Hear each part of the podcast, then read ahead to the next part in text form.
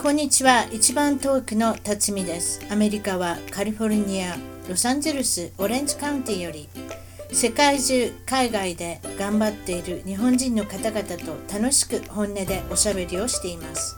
アメリカに来て早いもので28年が経ちました。私の小さな番組を応援してください。ゲストの情報も満載。ホームページウェブサイトは一番トーク .com 一番トーク .com からお楽しみください。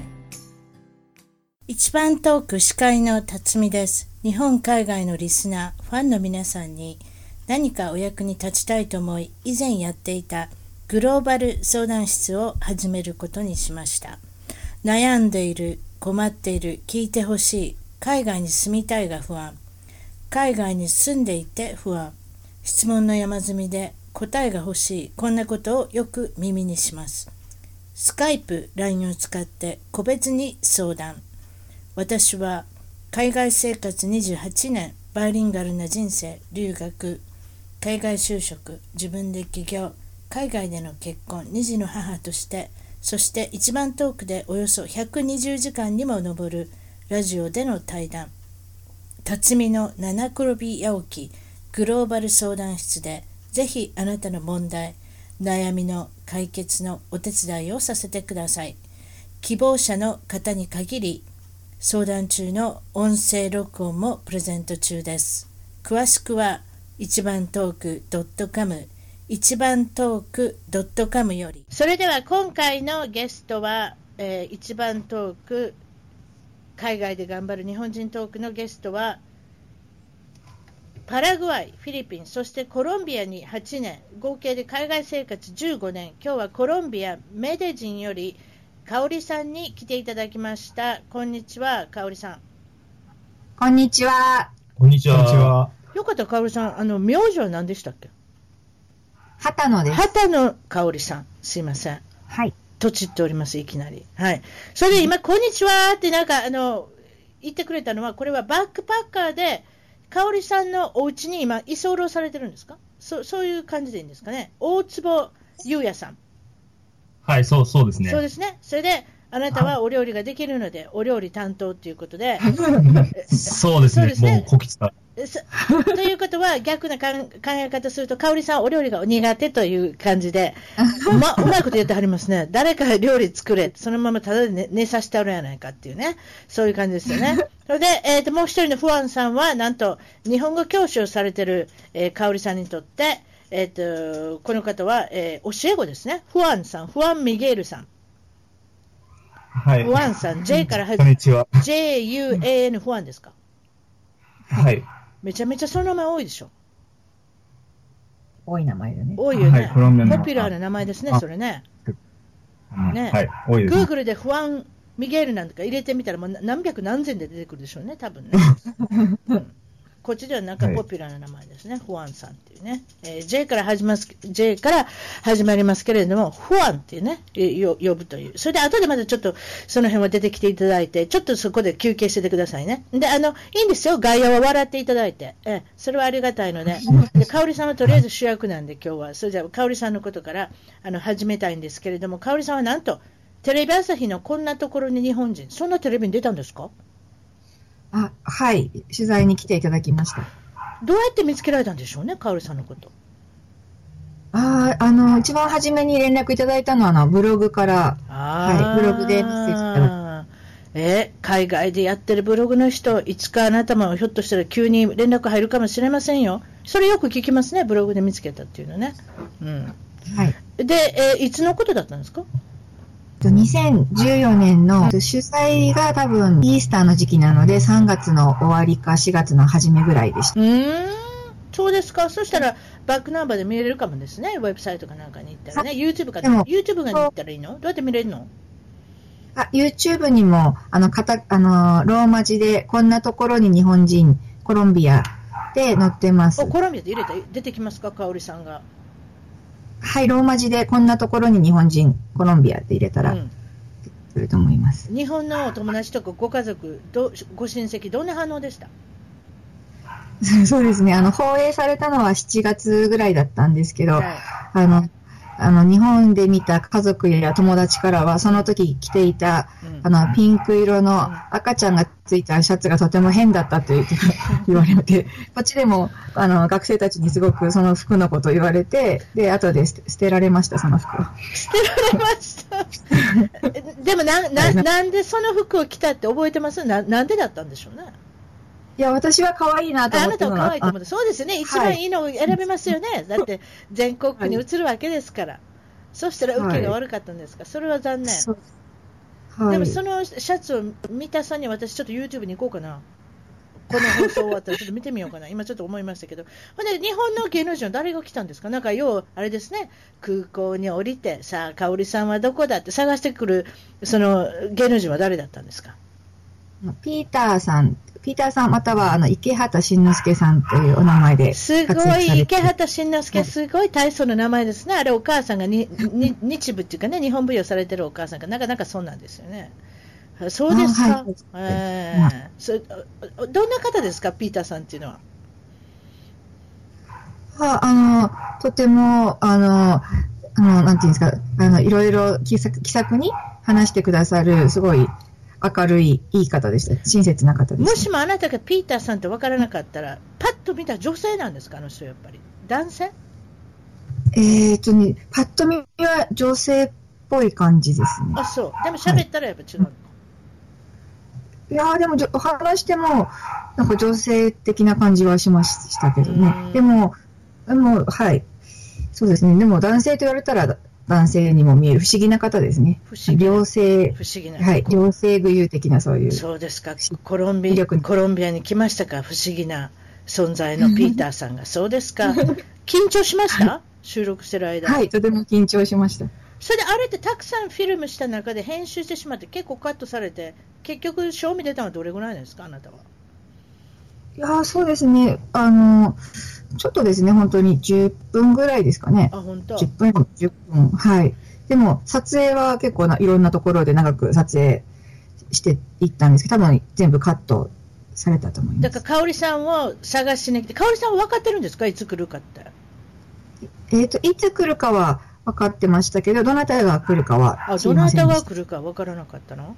あ、そう。はい。この間もう一人の、あのーチリの女の子、それもあれですね、同じ同じ番組に出た子が言うてましたいつ来るか分からなかった、それそれで困りますね。そうですね、それはあの家に、ね、いない時もあると思うので、ね、だから例えばお化粧をして、部屋を片付けて待っといてくださいって言われたっていうそれもまた難しいですね。うん、はい、だって急に来られて、すっぴんだったらどうするんですかね、そうしたらね、そうですか。えっと、そして、まあ、そのコロンビア、第二の都市、メデジンといえば何で有名なんですか、ここは。そうですね、メデジンあ、コロンビア全体はコーヒーで有名なんですけど、うん、メデジンに限って言えば、花の栽培、バラとかカーネーションの輸出で有名です。なんと日本にも行ってるんですって、そのカーネーションが。あはい、日本であのカーネーションあの、輸入しているカーネーションの約7割がコロンビア産と言われています。おそれは知らなかった。知らないところでコロンビアのお花が来てるんですね、綺麗なお花が。そうですか、母の日なんていうのもね、カーネーション、はい、すごくあれじゃないですか、需要が多いっていうことで。そしてもう一つ、クリスマスのイルミネーションが、なんと世界一の電気の数で有名。そうなんですか？はい、クリスマスの、はい。メデジンのあの川沿いに、あのイルミネーションが毎年できるんですけど、それがすごく綺麗で、あの、コロンビア国内はもとよりいろんな国からお客さんが来ます。でなんか長崎のハウステンポスは、はい、も何かで有名なんですか、はい、イルミネーションの。はい。はい、日本国内、日本国内で一番あの電球の数、イルミネーションの電球の数が多いのは、うん、ハウ長崎のハウステンボスで、うん、で、世界最大級最大級で1000万球の電球が使われているんですけど、うん、メデジンの電球の数は約3000万球そ。それすごいですね。3, 3倍じゃないですか。はい、大変なことになってますね。そうですね。世界最大級の3倍なので。準備するだけでも大変ですね。うん、はい。で結構早い時期からあの準備はさ何ヶ月か前から準備されててであの終わったら他のあの南米の国にそのメネジンのイルミネーションが輸出されてもう一回使われたり、リサイクルもされてるあなるほどね、それだ確かにね、一回使っただけではもったいないですもんね。あと、えー、っと、コロンビアの世界的な有名人といえば、今生きてる方、生きてる方っておかしな方ですけど、今いらっしゃる方だったらシャキーラさん、これ歌手の、あれですね、シャキーラさん。はい。うんはい、歌手のシャキーラさんとても有名ですし、あとまだ生きてる方でボテロも、ボテロも生きてるよね。うん。はい、あの、芸術家のフェルナンド・ボテロというメデジン出身の芸術家の方も、あの、世界的に有名な画家で、画家と彫刻家で、あの、膨らんだ、はい、膨らんだ、あの、モナリザとかで有名で、日本でも展示されたことがありますし、うん、あと亡くなった方、はい、つい、つい2年ぐらい前かな、に亡くなった方でしたら、ガブリエル・ガルシア・マルケスといって、うん、ノーベル文学賞を受賞した作家の方もいます。なるほどね。うん、コロンビア、南米、はい、そうですね。そしてアメリカで私が住んでるアメあのアメリカのイメージっていうのは、あのまあまあ、いいとこもたくさんあるんですけれども、その、はい、まあ、その有名なのはドラッグのあのものがコロンビアから入ってくるとか、例えば映画なんかでもよくそういったのを目にしますね、そういったところがね、本当かどうか分かりませんよ、まあ、本当なんでしょうけれども、コロンビアのイメージはなんとなしに、そういったなんか、あのまあ、ドドラッグっていうか、そういう、えー、日本でいうなんですかね、麻薬組織っていうね、そういう大きなものがあるんではないかっていう、はい、まあ、メキシコなんかもそうですけどね、まあ、そうなんと対象されてますね、あとは綺麗な人が多い。ああ、そうですね。ね。あの、美人コンテストとか、うん、あの、ミスコンテスト、世界のなんかミスユニバースの常連国そうでしょ？ベネズエラとかね、コロンビアとか、あの辺頑張ってますよね。えー、はい、で人種の分布っていうのは、えー、っと、どうなってるんですか？大体どういう人がいるんですか？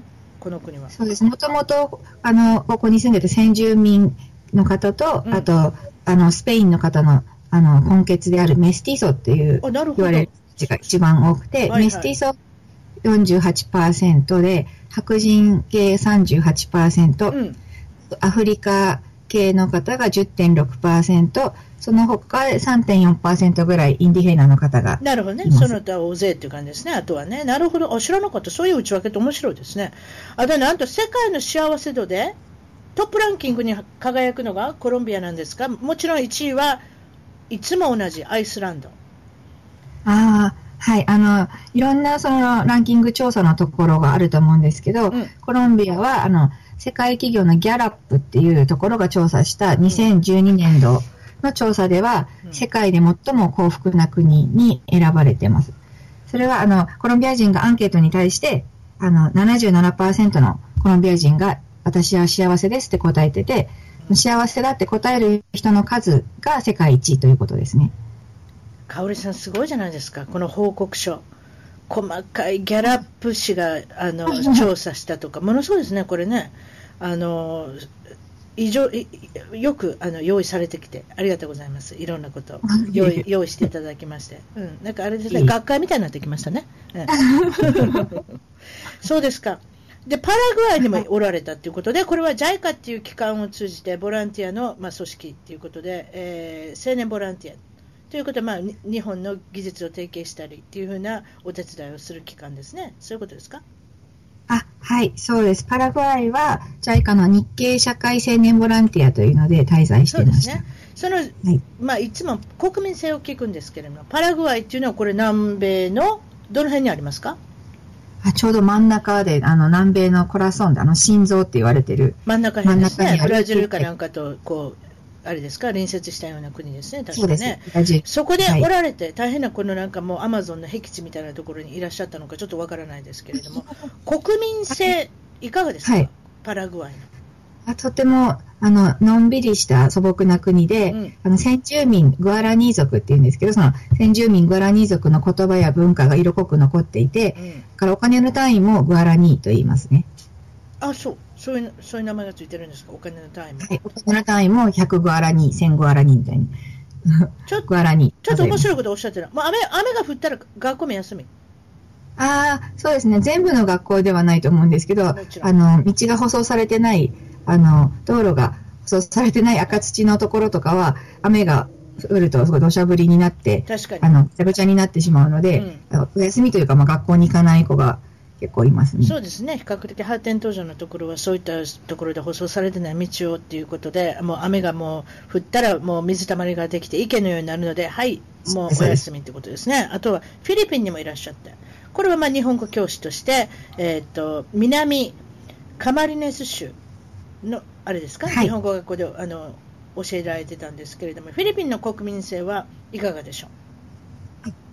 えー、フィリピンはあのアジアの中のラテンと言われるように、とても明るくて人懐っこい人が多くて、うん、えー、カラオケがみんなとても好きですね。それも世界的に有名ですね。アメリカでもマイクを見るなり握って歌い出しますね。もうそれぐらい好きだっていう。その例えばその、カラオケの好きが高じて、なんとお葬式でも歌うんですか、あの方たちは。これ教えてくれ、なんでお葬式で？うん、はい。でもそれは、あの、はい、お葬式でも、あの、ゲームをしたり、カラオケをしたりするんですけど、うん、それは亡くなった方を明るく見送ることが、その供養になるっていう考え方がありまして、あの、お葬式であんまり泣いたり悲しみすぎると、その亡くなった方が安心して天国に行けないから、あの、ごちそうを食べたり、お酒を飲んだり、カラオケをしたりして楽しく送り出そうという考え方で、うん、はい、お葬式でカラオケをしたりとか、はい、お酒飲んだりとか。そういうこと。あいいかとかもしれませんね。人生の最後をそうやってね、皆さんに送っていただけるっていうのは、ああいいかもしれませんね。それ明るいのってね。はい。うん、そうですか。それで、まあ、明まあ、明るいといえば、コロンビアの方もいかがですか？明るいですね。はい。やっぱりコロンビアの方でも、はい。明るく楽観的で、はい。とても、なんていうんですか、あの、オープンな方がね、多いですね。うんうんうんうん。それで、さえー、どうぞ。うん。あ、そして、あの、都市部とこ、都市部と、あの、田舎の方で結構またいろいろ違うと思うんですけど、都市部の方はかなり発展してます。そうですね。ええ。北海道の、北海道の出身ですね。かおりさんはね。それでいいんですね。あ、はい、そうです、そうです。北海道の小樽市。はい、小樽市出身です。小樽運河と寿司で有名ですと。はい。小樽寿司ということですか？そういうことですね。握り寿司でしょうね、多分ね。そういうこと？はい、そうです。うん、はい。小樽にあの港があるので、そこで取れる海産物がすごく有名です、うん、そうですね。北海道はよく言います。食べるものが美味しいので、あそこに行ったらみんな太って帰ってくるとかね。うん、なんか言いますね。あと、まあ、お、親御さん、お、お父さんは、えー、あ、お父さんもお母さんも和菓子屋さんで働いておられた。はい、もともとあの母の実家が和菓子屋をしてまして、うん、えっ、ー、と、その母の実家のある和菓子屋で両親とも働いてました、初めは。うんうん。それで和菓子和菓子屋が、まあ、閉店され、閉店というか、まあまあ、辞めてしまったっていうか、そういうことですね。はい、うん。あとは、お父さんはガスの会社にいら、あの、会社員と。お母さんは証券会社の方で、はい、えー、銀行なんかで勤めてらっしゃって。で、兄弟は妹が1人、弟が1人。あなたお姉ちゃんですか？ね、そういうことです。はい、一番上です。で妹さんは現在、チュニジアに滞在して、大使館に勤務と。チュニジアって、これはどこですか？これは何？東ヨーロッパの辺？どこ？あ、あの、北、あの、北アフリカの方のモロッコとか。うわー、私また間違ってますね。もうむちゃくちゃになってます世界地図が。そうですか、うん、モロッコ。あなるほどね。トルコからずっと降りてきたあの下ですね。チュニジア。はい、なるほど、はい、そんなとこに行ってるんですね。はい、妹もいろんな国に、あの、ニジェールとかね、マダガスカルとかいろんな国に行ってて、なかなか会うのが難しいですね。楽しいって言ってます？その、いろんなとこ転勤して。はい、そうです。妹も好きみたいですね。いろんな国に生活するのが。うん、そうですか。あの、小さい時はどんなお子さんだったんでしょう、かおりさん。えー、小さい頃は、あの、一人で本を読んでる子供でしたね。あの、小さい保育園の時からお友達と遊ぶより、なんか部屋の隅で一人で本を読んでる感じの子供で、で、保育園にあまり馴染めなくて、途中で退園して、ちょっと離れた場所にある幼稚園に変わった感じですね。保育園で退学ですか？退学処分？あ、じゃあそんなことないですね。大変ですか？で、幼稚園に、幼稚園に変わって、幼稚園もなんかバスで行ってたんですって？一人で。はい。なんか保育園の先生がなんかうちの、あまりうちの園には馴染めないみたいなので、みたいなことを母に言って、うん、母がそれならちょっと、やめ、あの、違うところ行った方がいいかもしれませんね、ということで、あの、ちょっと離れたところにある、あの、普通の市内の、市内バスで、通園しなければいけない幼稚園があったんですけど、その幼稚園に転園して、うん、で、あの一人で定期を、定期で、あの、通ってましたね。ああ、そういう小さいお子さんたまに見ますけれども、なんか気の毒な感じがしますね。こんな小さい子が。でも日本はまあ、その、安全なんでね、どこ行っても。ででもなかなか通うってのは難しいかもしれませんね。うん、まあ、その幼稚園にはいっぱい本があったんですね。あなたの大好きな絵本がたくさんあって。はい。そうなんです。それで、あの、いくら一人で本読んでても邪魔されたりとか怒られたりとかすることもなくて、とっても楽しかったですね、私うん、なるほどね。で、小学校、中学校の思い出っていうのは、はい。あれなんですね。ちょっといじめられっ子だったんですね。ああ、そうですね。うん、あまりお友達が、と一緒に遊んだりするのが苦手な感じで、はい。まあでもその本好きな子っていうのはそういう時ありますね。本の中に、自分の中に入ってしまうじゃないですか。本の世界に。そうですね。本、一人で本読んでたらもうその世界に入ってしまうので、うん、そんなに、あの、学校が辛いとかなんかいうこともなく、うん、本のおかげで、はい。本の中には本の中にいるとね、はい、少しそういったところがあるのかもしれませんね。社交的なところで苦手なところが出てきてしまうのかもしれませんね。うん。それでどんな本を読んでたんですか？えー、そうですね。小学校の時は、あの、翻訳物の児童文学をよく読んでいたんですよ。はいはい。で、その作品の舞台になっているイギリスとかスウェーデンとかにとても興味がありました。あ、なるほどね。うん。例えば、あの、スウェーデンだったら長靴下のピッピとか、うん、イギリスだったら、そのドリトル先生シリーズとか、ナルニア国はいはいはい、ドリトル先生。はいはい。それでまあまあ、そういうふうな外国に行ってみたいなっていう気持ちも少しそこで芽生えたのかもしれませんね、やっぱね。そうですね。それでちょっと、はい、興味を持ちましたね。その頃になりたい職業っていうのは何だったんですか？その頃は、その、あ、途中で入園した幼稚園がすごく好きだったので、うん、幼稚園の先生に憧れてましたね。あそうですね。なるほど。うんまあ、実際問題、幼稚園の先生にはなりませんでしたけれども、違う先生にはなりましたもんね。はい。日本語の先生っていう、まあ、先生というカテゴリーには入ってますもんね。はい。それでこれ、中学校の時に興味あることをおっしゃっていただいたんですけれども、内申書、はい、少しおまけしてくれた先生がいたって。数学数学の先生、これ、あなた数学がものすごく苦手なんですって、ちょっと教えてください、この数学が苦手のお話。はい、あの数学、小学校の時からですけど、あの数学、物理など、あの数字に関連がある科目が全く理解できなくて、まあ、今もなんですけど、あの2桁になる計算とかあの例えば7たす5とかだったらあの手を使わないと計算できない感じなんです。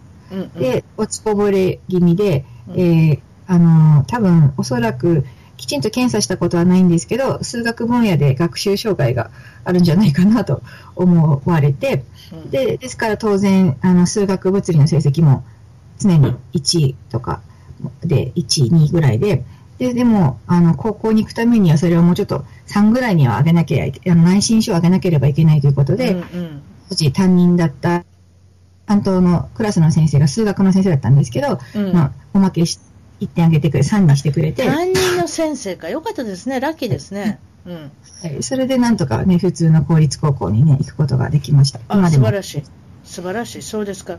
それで、あの、なんで笑うてんのかって言ったら、コロンビアと北海道のお家まで帰るの何時間ぐらいかかるんですかって言ったら、香織さんもあれですもんね、もう諦めてますもん、感情できないっておっしゃってます、とりあえず 2日間ぐらいはかかりますっておっしゃってますもんね。そうですね、例えばそう、えっ、ー、と、今日、今日、ここのこの家を出たら、うん、えー2日後ぐらいに日本2日後ぐらいにはとりあえず着くだろうと。はい。そんなこと。でも、そんな人がいらっしゃるってことですね、とりあえずはね。時差があるので、その時差を含めて、多分2日後ぐらい着くと思います。そうね。でも、細かいことは聞かんといてくれってことね。それ、それ以上ちょっともう計算できないっていう、なんとなく可愛い感じがしますけれども、そうですか。高校時代といえば、それで公立高校に入られて。はい。で、ここでも、なかなかその、まあ、いじめられっ子だったっておっしゃってましたけれども、演劇はい、演劇部に入ることになって、その演劇部に入るそのきっかけは何なんですか？あの漫画のあのガラスの仮面という漫画がその当時すごく好きで、あ面白そうだなと思って入りました。なんとか鈴江さん？違いました？三内鈴江さん？そうね、三内ってなんか美しいにうちですね。はい、そうです。そそうでしょ？読んだことないけど分かってるんです。すいません。そうですか。三内鈴江さんの「ガラスの仮面で」えー、っと影響されてそして演劇部に入ってそれで、はい、そこから少しだけ周りの人とコミュニケーションが取れるようになったと。これい。いことですね。はい、やっぱりその、勇気を出してセリフを言えたりそういったことからでしょうかね。まあ、あんまりあの実際に舞台に立つ役者とかはあんまりやってなくて裏方だったんですけど、うん、もうそれでもあのその実際その演劇をに触れてそのあのセリフを聞いたり言ったりすることも含めてなんか人とコミュニケーション取るのも楽しいなと思うようになりましたね。ああそうですか。なかなかそうですか。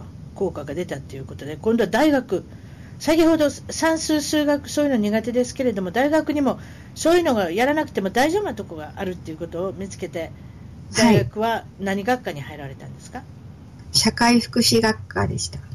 よかったですね、数学やらなくてよかった。はい、とりあえずは。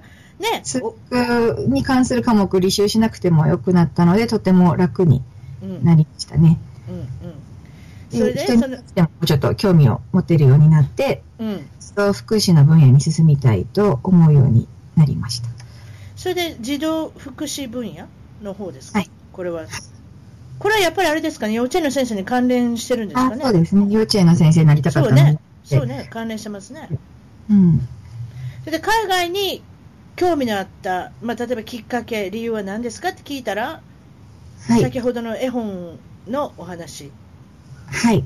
そうですね。小さい頃読んでた絵本とか児童文学が好きだったので、うん、本に描かれた国に行ってみたいという気持ちがありましたし、あと、小学校ぐらいからはなんか日本になかなかあまり馴染めない子供だったせいか、うん、なんか将来は外国に住めたらいいなと漠然と考えてました。あそういう方たくさんいますね、ゲストでね。結局その、うん、あの、どこか私に合う街があるんじゃないかとか、合う国があるんじゃないかとか、ね、うん、そういったところで探し始めるっていうね、そういう方が聞いたことありますね。何か私はちょっとそぐわないっていうかね、日本と。ひょっとしたら私に合う国が出てくるんではないかっていうね、そういったところからあの自分のやっぱり落ち着くところを探し始める方って結構いらっしゃいますね。うん、うん、で今まで、まあ、ユニークな、今もちろん日本語教師されてるんですけれども、何かユニークな職業をされてましたかって聞いたら、何をされてたんでしたっけ？あユニークではないかもしれないんですけど、あの、うん、日本では児童養護施設の指導員をしていました。これ説明してください。私、非常に興味あります。何のこと言ってるか分かりません。うん、はい、どうぞ。児童 児童養護施設というのは、以前はあの孤児院と呼ばれていた施設なんですが、今は、ねうんうん、はい、今はほとんど孤児というのはいなくて、まあ、現在は保護者がいない児童とか、うん、虐待を受けている児童とか、何ら家庭で生活できない1歳から18歳までの子どもたちをあの保護、養育する施設のことです。例えばお父さん、お母さんが刑務所入ってたりとかね、いろんな事情ありますよね。そうですね、いろんな病気だったりとか、うん、はい、うん、いろんな事情があって、ね、はい、うん。いかがでしたか、こここの、まあ、その、うん、どういうふうに思われました？ああの、その仕事自体はすごくやりたかった仕事なので楽しかったんですけど、あの、とても、その、忙しかったこともあって、だんだんその仕事に、こなすことに追われてしまって、なんかなんでこの仕事したかったのかなとか、あの、こういうこと、何をやりたかったのかなっていうのがちょっとわかんなくなって、一回ちょっと休んで考えようって思って、はい、それで休んでマダガスカルに行って日本語教師もいいかなって。うんそれでおっしゃってたのは、その、親業をギブアップしてしまう親御さんが、はい。そちらに預けるっておっしゃった。そういうこともあるんですか？あの、全員じゃないんですけどね、いろんな事情がありますけど、例えば、ちょっと、えー、飛行の傾向があったりとか、不登校だったりとか、うん、それで、そういうお子さんで、でも、あの、家で、あの、きちんと見切れないっていう場合、その、しばらく、その、数ヶ月なり話して、その、なんていうんですか、その、自分の親、親元から話して、えー、様子を見るということもありますけど、はい、もしそれで、その、うん、受け入れなかったらそ、そこからの虐待になったりとかね、もっとひどいことに発展することが多いので、あの、利用、その児童養護施設のそういうシステムを利用するのは全然いいことだと思います。例えばそういうこと、ね、そういうお子さんとお話しして何を感じましたか？何か傾向とかありますか？いや、みんなとても元気で、あの、明るい子が多いんですけど、その、一般の方が思うような施設のこう、なんか、あの、ネガティブなイメージを、があるところもあると思うんですけど、普通の元気で明るい子は多いんですけど、ただ、その、家でその、生活のリズムとかが全くなかった子とかもいるので、例えば朝、朝起きて、学校に行って、夜ご飯食べて、えー、歯磨いて寝るとかいう、そういう生活のリズムがまるでないまあ、まるでない子ね、はい、あリズムってあそういうことあれですね。大事だと思いますね。子供時代っていうのは。はい。そのリズムをもうあのつけるところがちょっと大変な場合はありますけど。うんうんうんうんうんうんうんそうですか。すごく興味あるお仕事ですね。それでえー、っと香織さんは今募集中独身だっていうことを聞いておりますけれども 理想の男性はって聞いたらなかなか面白いこと言ってくれましたねあはい、えー、理想っていうか、私が好きな、あの、好きなタイプの好きな男性は、例えば北斗の拳の時とか、うん、あの、雲の十座とかがす好きですけど、それが理想の男性っていうか、まあ、そういうキャラクターが好きで、こう、なんか、もし自分が北斗の拳の世界にいたら、このキャラをやりたいみたいな、そういう感じですけど。3次元の男性にあまり興味がありませんとおっしゃってませんでした ?3 次元はそうでもないですね。二次元の、二次元の方だったら、例えば精霊の森人っていう、例えば有名な、あの、上橋菜穂子さんの小説があるんです。あ、アニメもありますけど、うん、出てくるタンダとか、あとやっぱり漫画の戦闘兄さんのイエスとか、イエス・キリストとかはすごい好きですね。で結構意外な、なんか男っぽい映画好きですね。マッドマックス4、最近の映画ですね。はい、マッドマックス4はとても好きです。あれ何回見たんですか？4回ぐらい見ました。それはすごいですね。私1回で十分です、あれは。すごい迫力ありましたもんね。すごくその撮影の仕方だとか、それでそのマッドマックス何十年前のオリジナルの監督さんがあれ撮影して、はい、一番いい映画じゃないですか？一番、その4作ある中で一番迫力のある、それで筋がなかなかはっきりしていて、はい、あの非常に深みのある、あのストーリー性だったし。あの、はい、俳優さんもすごくいい方ね、出てるし、あの女性の方、あの南南アフリカの女優さんね、あれなんていうの名前、シャーリー・フェランズさんでしたっけ？なんかそういう方でしたね。綺麗な、はい、あの、あんなに丸坊主にしてもあんなに綺麗っていうね。すごく綺麗な方ですね。はい、なるほど。女性がね、とてもかっこよかったのと、あの、世界観があの、北斗の拳に似てるので、すごく好きでしたね。トム・ハーディの人？あの人かな？トム・ハーディのことトム・ハーディは、はい、主役で出てましたね。うんうん。うん。あそう。意外ななんかあの映画が好きだなと思ったんですが、それで失敗談は何かありますかっておっしゃ聞いたんですけれども、何ですか？えっと、コロンビアで挨拶の時にあのハグとベシートって言って頬に軽くキスをしたりするんですけど、うん、あのたまに日本に帰るとその自動的にそのベス、えー、ベストとハグをしなければいけないみたいなのが刷り込まれてて、友達に会った時とか家族に会った時とか、あの自動的にハグとレシートをしそうになって、よくびっくりされたり怒られたりとかしますね。例のずれた日本人ですね。そういった言い方しちゃいけないですけど。ありますね。私もありますね。日本帰って。会う人会う人にニコニコってしてみたりするね。ニコニコしたらびっくりしますよ、向こうの人ってね。やっぱね、目を合わすっていうこともあんまりしないし。ああ。ニコってあのアメリカにいましたら特にまあこっち西海岸ということもあるんでしょうかね。なんかニコニコニコってしますよ皆さん、うん、だからそれをやっぱりみんなにやってしまいますよね。あと目を見て話さないとかね喋るとき、うん、うん、やっぱそういうので出てしまいましたね。気をつけてるようでね。ずれてしまずれまくってるんですよ私たちって、ね、そうですか。受けそうなお話って聞いたらあのなんて言ってましたっけ？受けそうなお話はあ、受けそうかどうかわからないんですけど、あの、一応、えっ、ー、と、一応、あの、毎年12月にサンタプロジェクトというイベントを行っていて、それをできたらいろんな方に知っていただきたいなって思っています。うん。これは日本を紹介するということで何か演劇とかされるんですね？はい。で、これは、あの、メデえーね、私がメデジンに移住した年に、あのメデジン日本クラブっていうさあの日本が好きな人が集まるサークルみたいなのがあるんですけど、そこの有志の学生たちと一緒に始めたクリスマスイベントで、今年で9年目になります。日本の昔話や神話をベースにした演劇を上演し、普段異文化に接する機会の少ない貧困地域の子供たちや施設の子供たちを招待して、あと日本語や日本の文化に親しんでもらう、そういう感じのイベントで、あと一般のお客さんからあのクリスマスプレゼントも集めて、イベントが終わった後、施設の子供たちに渡したりとかもしています。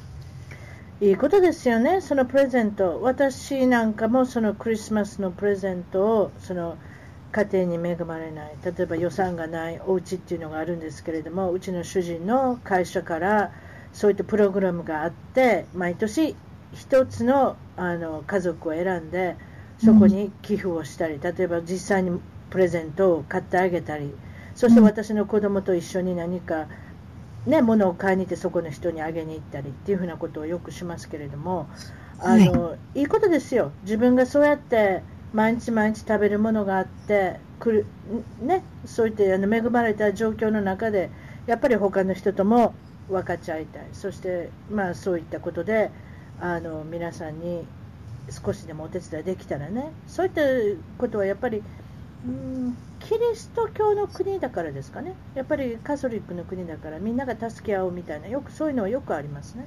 ああ、そうですね。確かにクリスマスの時期はいろんなそういうイベント。そうですね。コロンビアに限らずね、特にその、あのクリスチャンの国の人っていうのは、その時にこう実際問題を考えてみる、自分のやっぱりこれ、毎日のある感謝ね、感謝とともにその、はい毎日苦しんでる人もいるんだっていうことで、ね、お互い助け合って、ね、はい、いいけばいいっていうことで、素晴らしい活動ですね。そうですか。それで、はい、えー、っと、今日はそこで待機されている、はい、えー、バックパッカーの、はい、えー、っと、ゆうやさん。こんにちは、ゆうやさん。あ、こんにちは。はい、フルネーム言うてください。何でした？あ、大坪ゆうやと申します。大坪ゆうやさん。はい。で、これは日本のどこから来られてるんですか？あ、福岡からですね。福岡県。はい。こうえっと、今は、えっと、日本で、はい。何されてた方ですか？何されてたとこで学生されてたとか、会社辞めて、会社辞めてきたとか。あ、そうですね。社会人で会社辞めてきてますね。あ、本当に？会社を辞めて来られたんですか、はい、それで、バックパッカーっていうことは、今回、はい、今回の旅ですか？これも何日ぐらい、日本離れて何日ぐらいになるんですか？えー、っと、もう2ヶ月が過ぎたぐらいですね。2ヶ月その中でどれぐらい、どんな国回ってきたんですか？えー、っと、南米のチリから入って、うん、えー、っと、そこから、えー、アルゼンチン、えー、パラグアイ、うん、えっと、ボリビア、うんえー、で、コロンビアですね。うん。はい。何かその中で、失敗談とか、何か受けそうな話、何か紹介していただけませんか？そうですね。な受けそうな話。うん。受けそうな話は？そうですね。えー、なんか一番最初にした買い物がですね、海外で。はい。パンツだったんですけど。下着のパンツね。そう、そうなんですよ。うん、どうしたん？チチリで買うたんかい？そうですね、チリで買ったんですけど。うん。うん、ちょっとそ、粗相してしまって。何？粗相、粗相ってどういうこと？そ、そ、そ、粗相ですね。え？ちょっと砕けてて漏らしてしまって。下痢で？そうなんですよ。下痢で漏らしたってこと？そうですね。ほな自分で洗うのしゃあないな。そうですね。うん、で、旅来て2日目だったんで。はあ、お腹痛なった、はい、ですね。ちょっと水が合わなかったみたいで。うわー、新しい新調したパンツが。そうですね。本当はい。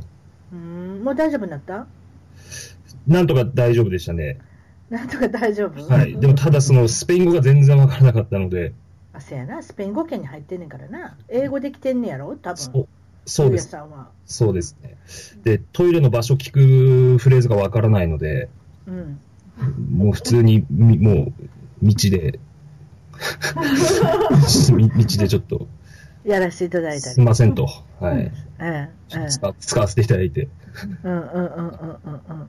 どうしてんの？その役とか、例えばなんかスマホがなんかで、あれですか、辞書とか持ってきたんですか？何、どうしてるんですか？役は、そうですね、えっ、ー、と、Wi-Fi つながるところで単語調べたりとか、うん。あとはもう、そうですね、英語を喋れる人を見つけるとか、うん。まあ、あとはもう、魂のボディーランゲージでなんとかやってますね。魂 のボディーランゲージ。はい、それいいですね。そうですか。大都市だったら結構いますか？英語を喋る人。いやー、でも思ったより少ないですね。やっぱりスペイン語の文化がすごい定着してるので。うん、そう思うな。多分南米なんか難しいでしょうね。そうですね。うん、うん、なんか怖いこととかそういうのなかったんですか？あんた一人うろうろうろうろしてて。何も怖いことないですか？いやー、まあ正直ちょっと思ってたほど全然何もなくて、まあ多分運がいいだけだと思うんですけど。うんうんうんうんうんうんうん。別に夜の繁華街であの酔っ払って寝そべったりしても何もなかったですし。あ、そうそれはすごいわ。そそれは勇気ある行動。と。そうでもバックパッカーの人毎日、だって今は香織さんのところにいはりますよね、今ね。はい、そうですね。結局だからそこは、あの寝るところを提供していただいて、でも香織さんにはご飯を作りましょうっていうふうな、こういったディールですね。そうですね。うん、そうですねで。そういうふうな感じで、これずっと来たんですか？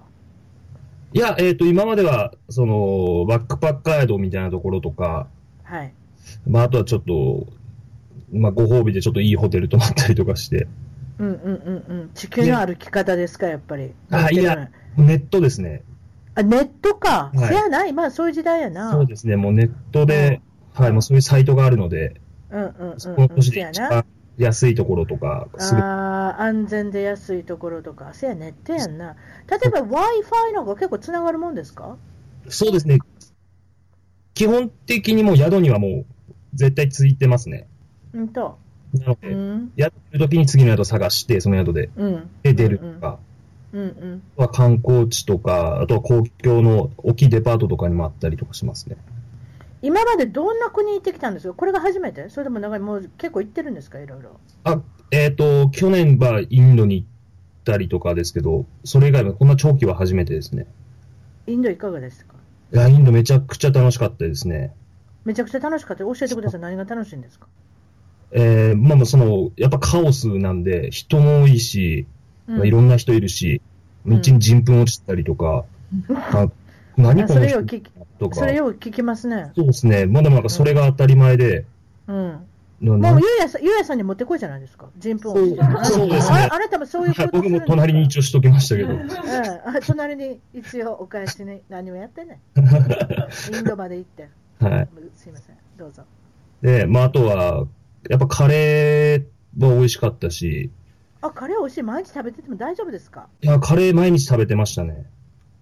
はあ。はい。めちゃくちゃ美味しかった。私は毎日もよう食べもあんなカレー。いや。一回食べたらもう別に一週間、二週間食べんでいいわ。あ、そう。やべでも美味しいんですね。本場はきっとね。いや、美味しかったですね。うん。本当？そうですね。で、でもやっぱ手で食べるのかなと思って、うん。めちゃくちゃ暑いんで手で食べてたら、あの、奥から店員が申し訳なさそうな顔してスプーン持ってきて、あ、スプーンあるんだと思って。スプーン食べてた？はい。スプーン忘れただけっていうので、まあ、うん、そういう失敗とかありましたね。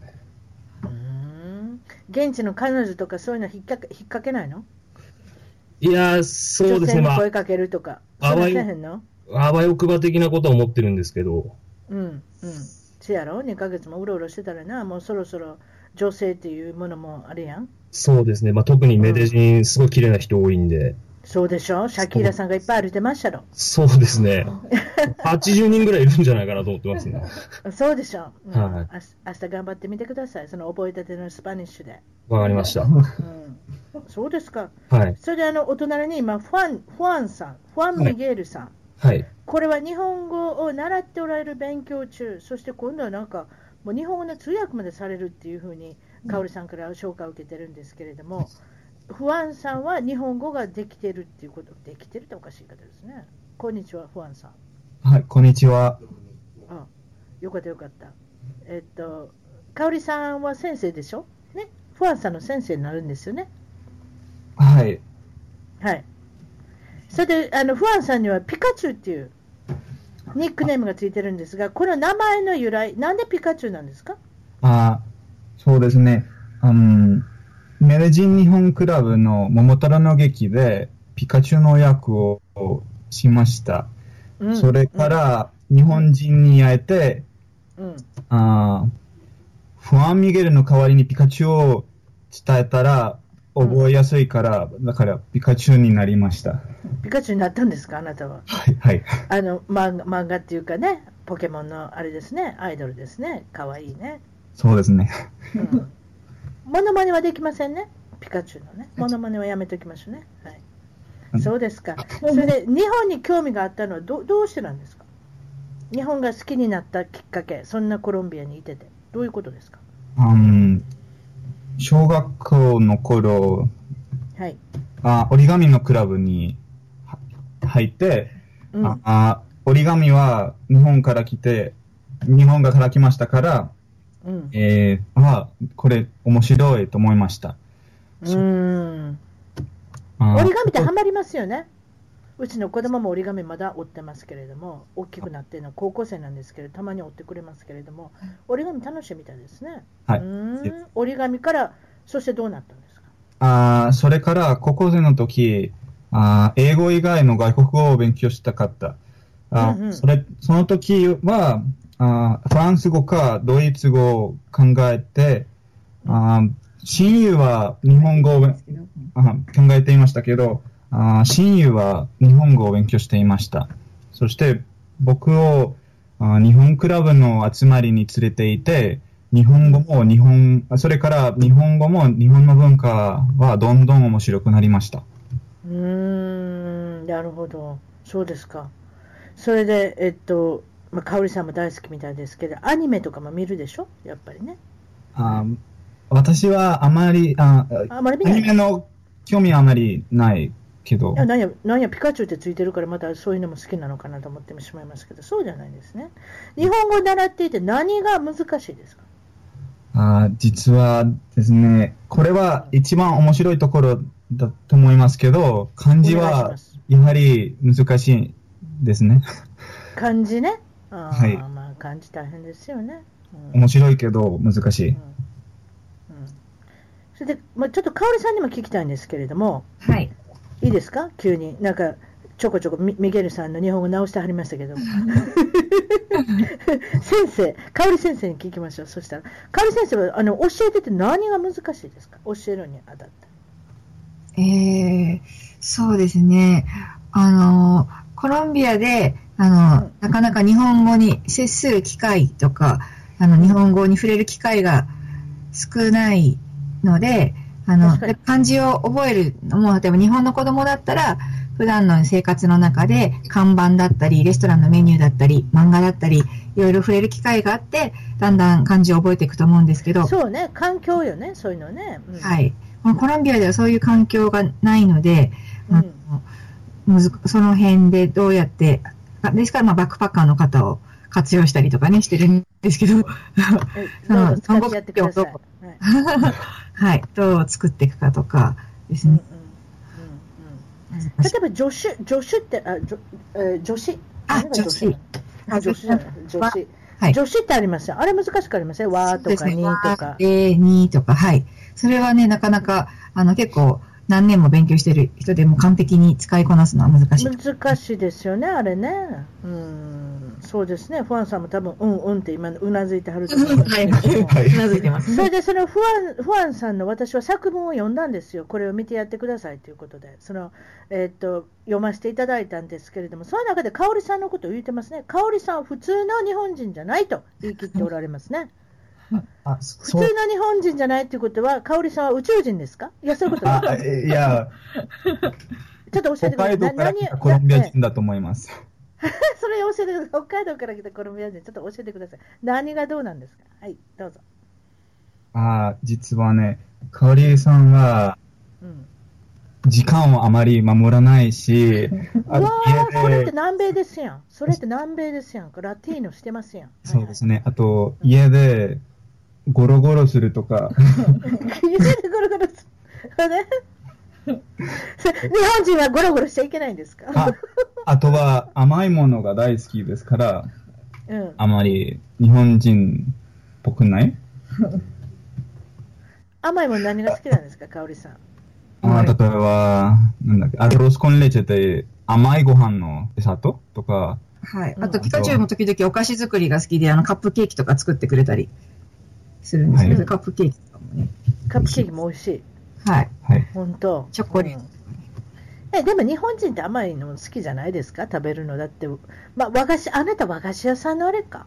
はいあの娘さんというか、そういうことですよね、結局ね。そうですね。だから甘いものたくさん家にあったんじゃないですか、そうじゃないですかね？そうですね。でもあんまりあんこはそんな得意じゃなかったんですけどね、子供の時はね。ああ、わかるわ。それが目の前にいっぱいあったら食べたくななならないのよ。はい。ということで、洋菓子に憧れてたんですね。そうです、そうです。バターに憧れてた、バターもんに。はい。でも、そうですか。バックパッカーの方はなんかあんまり、あね、あの甘いもの食べない方も多いしですし、あのコーヒーにお砂糖入れない人とかもね、多いので、だから日本人あんまり甘いもの食べないみたいなイメージが、こっちの人にあるのかなと思います。あ、こっちが多分甘すぎるからかな。ケーキとかもすごい甘いんで、あの、砂糖がこう、ジャリジャリって入ってるようなケーキとかも普通に売ってるから、それと比べて多分日本人は、甘甘さ控えめなものが好きっていうイメージがあるあでも私のイメージからしたらコロンビアなんかやっぱり暑い国ですやん、その年間を通して赤道に近い国っていうか、まあ、暖かいでしょ、違います？年間通して長袖になるときあるんですか？あの朝晩多少冷えることはありますけど、メデジンは常春の街と呼ばれてて、年間平均気温が20度ぐらいで、あの、うん、一年中半袖で大丈夫ですね。ああ、過ごしやすそうですね。そうやっぱそういったところの人は、やっぱり甘いものが好きですよね。やっぱりこう私はそう思うんですけれど、いかがでしょう？そうですかね。メデジンの人は甘いもの好き？うん、好きです。うん。例えば朝ごはんとかはね、どういうもの食べるんですか、コロンビアの人は。朝、典型的な朝朝食っていうのはどうなんですか？うん、大抵アレパというメキシコのトルティージャンみたいなんですけど、トモロコシに生きてる、平べったいパンみたいな。わかりますよ。はいはい。その、があって、そのアレパを、このメデジンの人、アンティオキア県の人は、毎朝、毎日食べますね。はい。うん、それをトルティア、なんか巻くんですか？何するんですか？トルティアって言っちゃいけないけど、それに。あ、アレパって言うんですけど、アレパを普通。アレアレパを？うん。焼いて、上に、あの、チーズを乗せたりとか、あと卵を、はいあの、スクランブルエッグみたいにした卵を乗せたりとか、あと甘いのもありますね。はいはい、中に、あの、チーズが入ってて、コンデンスミルクをかけて。コンデンスミルク。美味しいですけど、甘いですね。あと、アレパと一緒に、あチョコ、ココア、はい、ココアのチョコレートを飲み飲みます。はい。あの、ホットチョコレートを飲むんですけど、その中にチーズを入れたりとかしますね。ホットチョコレートの中に、ココアの中にチーズ入れるんですかこれまたすごいですね。はい。ああれメキシコの人もやりますけど、辛いもの食べるんですか？あのメキシコの人って watermelon、あのスイカに辛いパウダーつけて食べたりしありますあんなしあります？あいえ、ここはあまり辛いものを食べません。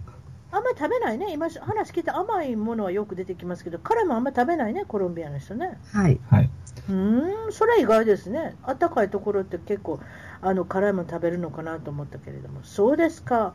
それで例えば、日本の人が来ました。コロンビアの有名な食食が食べたいと、食べ物が食べたいってなったら、どういうとこ連れて行くんですか？何を食べさします？香織さんだったら。そうですね。その、コロンビアはその地方によって代表的な料理が違うんですけど、うん、メデジンだったらバンデハパイサ、バンデハパイサっていうのが一番有名ですね。どうなんですか？な、なんなんですか？バンバンデハってのはお盆、もともとお盆の意味なんですけど、で、お盆でパイサっていうのはメデジンとかアンティオキア県コーヒー地帯に住んでいる人のことをパイサって言って、で、そのパイサの人が好んで食べる、あの、大きな定食ですね。例えば、あの、フリホレスっていう豆の煮込みだったり、チチャっていう豚の、豚の脂身を油で揚げたやつだったり、タンポとか、ご飯とか、チョリスコ、バナナバナナ、あの、プラタノ焼いてるああ、それ好き。私、バナナの揚げたやつ大好き。はい、そういう。アレパ。あ、アレパがついてきたり、そのいろんなものがついたセット、定食なんですけど、そのボリューム安定の定食がバンデハパイサといって、メディス一応代表的な食べ物。美味しそうやな。それいくらぐらいするんですか？いくらぐらい？うん。あ、あ計算してあげて。ごめんな、かおりさんできませんよ。はい。7000か8000ペソあの、一番安いところだったら7000か8000ペソぐらいで、食べれる。不安さんやっていただきました。ありがとうございます。7000円から8000円ぐらいでそんな食べれるんですか、ね、そんなペソ、ペソです。ペソ、ペソだから。あ、ペソあ、ごめん。じゃあ日本円で言うと？円で、400円 ?380 円。あ、380円ぐらいみたいな。あ、ゆうやさん。7000円、8000円、それ高いなと思ってね、一応ありがとうございますって言うたんですけど、ゆうやさんが言ってくれました。3000え300円 ?380 円くらいと。めちゃくちゃ安いじゃないですか。380円の夕食、そんなに豪勢な。うん。そう。どう？ゆうやさんいかがですか？コロンビア来て美味しいですか？食べ物。ああ、美味しいですね。肉がやっぱり南米はどこもなんですけど、安くて、うん。多くて、豚、豚はよう食べはんの？全部ありますね。豚、牛、鶏。多分一番食べるのは鶏だと思うんですけど。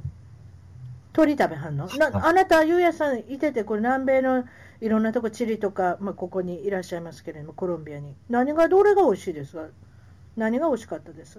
そうですね。えーっと、やっぱアルゼンチンの肉は美味しかったですね。アルゼンチン、あアルゼンチンの肉、こっちにもアルゼンチンのはい。料理屋さんって容器あんねん。あそこイタリア人も容器入ってるからね、はいイタリア料理も上手に作んねん。あとステーキ。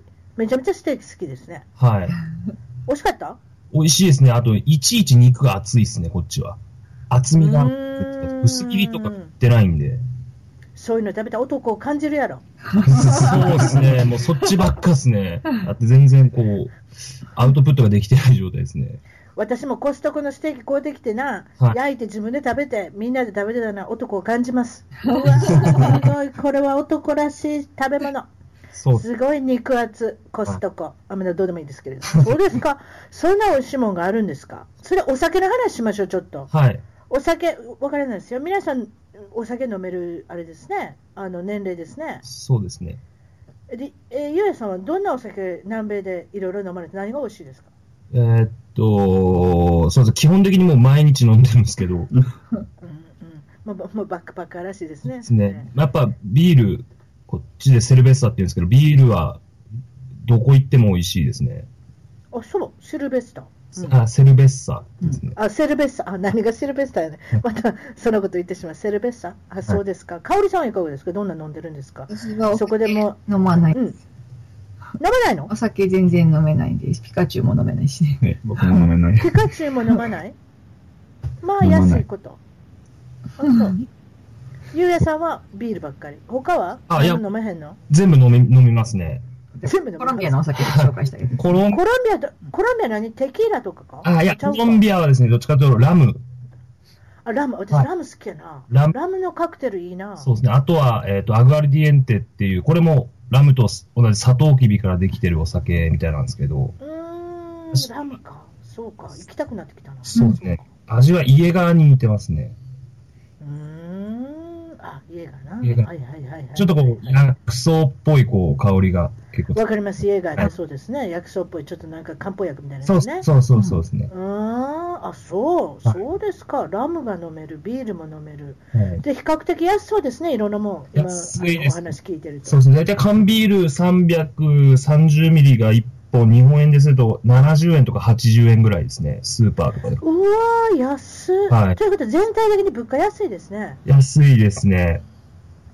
インドとかに、インドとかも安いの？インドとかも安いですね。インドも大体同じぐらいですね。ビール1本70円とか80円ぐらいでしたね。やっぱりバックパッカーの醍醐味は安いとこ行かなきゃあかんでしょ、やっぱり。そういうことないですか？そう、まあ、なるべくなんですけど、やっぱ金出したらいい思いできるんで、どこの国も。確かにそうやね。確かにそうやね。はいうん、やっぱ、出すべきとか出したいですね。コロンビアは貧富の差は街で歩いてていかがですか？貧富の差を感じますか？ああ、やっぱありますね。うん。はい。基本的にやっぱ地域とかによっても全然違いますね。やっぱり住んでる人の、その、やっぱ富裕層が多い地域であったりとか。そうね。はい。大都市、大都市だったら本当ピンキリでしょうね。そうですね。うん。格差ものすごいあると思いますね。はい。うんうんうんうんうんうん。日本とかと比べたらもう全然違いますよね。そういった意味ではね。はい。うん。金持ち例えばなんか、すごいおうん、どうぞ。金持ちです。あ、ごめんなさいお。お金持ちの人は本当にお金持ちで高校生ぐらいから、あの、アメリカとかオーストラリアに留学そうそう、留学生多いですよ、南米からの留学生、はいはいそういう方は本当に一握りのお金持ちの一握りの人ですね、はいそういった意味ではね。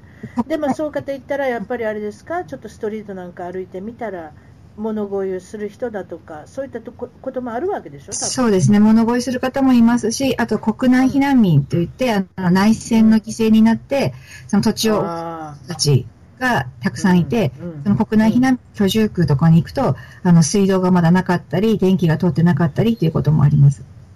ーあ、そうか、そういうことがありますよね。うん、なるほど。で、香織さんのこれからの展望、ね、これからの将来の何かそういったことがあれば教えてください。そうですね。あの、日本ではあのコロンビアのことがまだあまり知られてないですし、コロンビア、うん、でも、コロンビアでは日本の名前は知られてますけど、実際の実際とかあ知られてない、あの文化とかもあまり知られてないので、その2つの国の架け橋になってくれる学生たちがどんどん育ってくれたらいいなと思いますね。わかりました。ブログを書かれてるってことなんで、はい、ブログの本の紹介をまたエピソードの、えっと、一番トーク .com の方のブログの方で、えっと、ご紹介させていただきます。はい、今日は忙しいとこ、えっと、3人のあのファンさん、そして、えー、ゆうやさん、そしてかおりさん、どうもありがとうございました。楽しかったです。ありがとうございました。はい、失礼します。失礼します。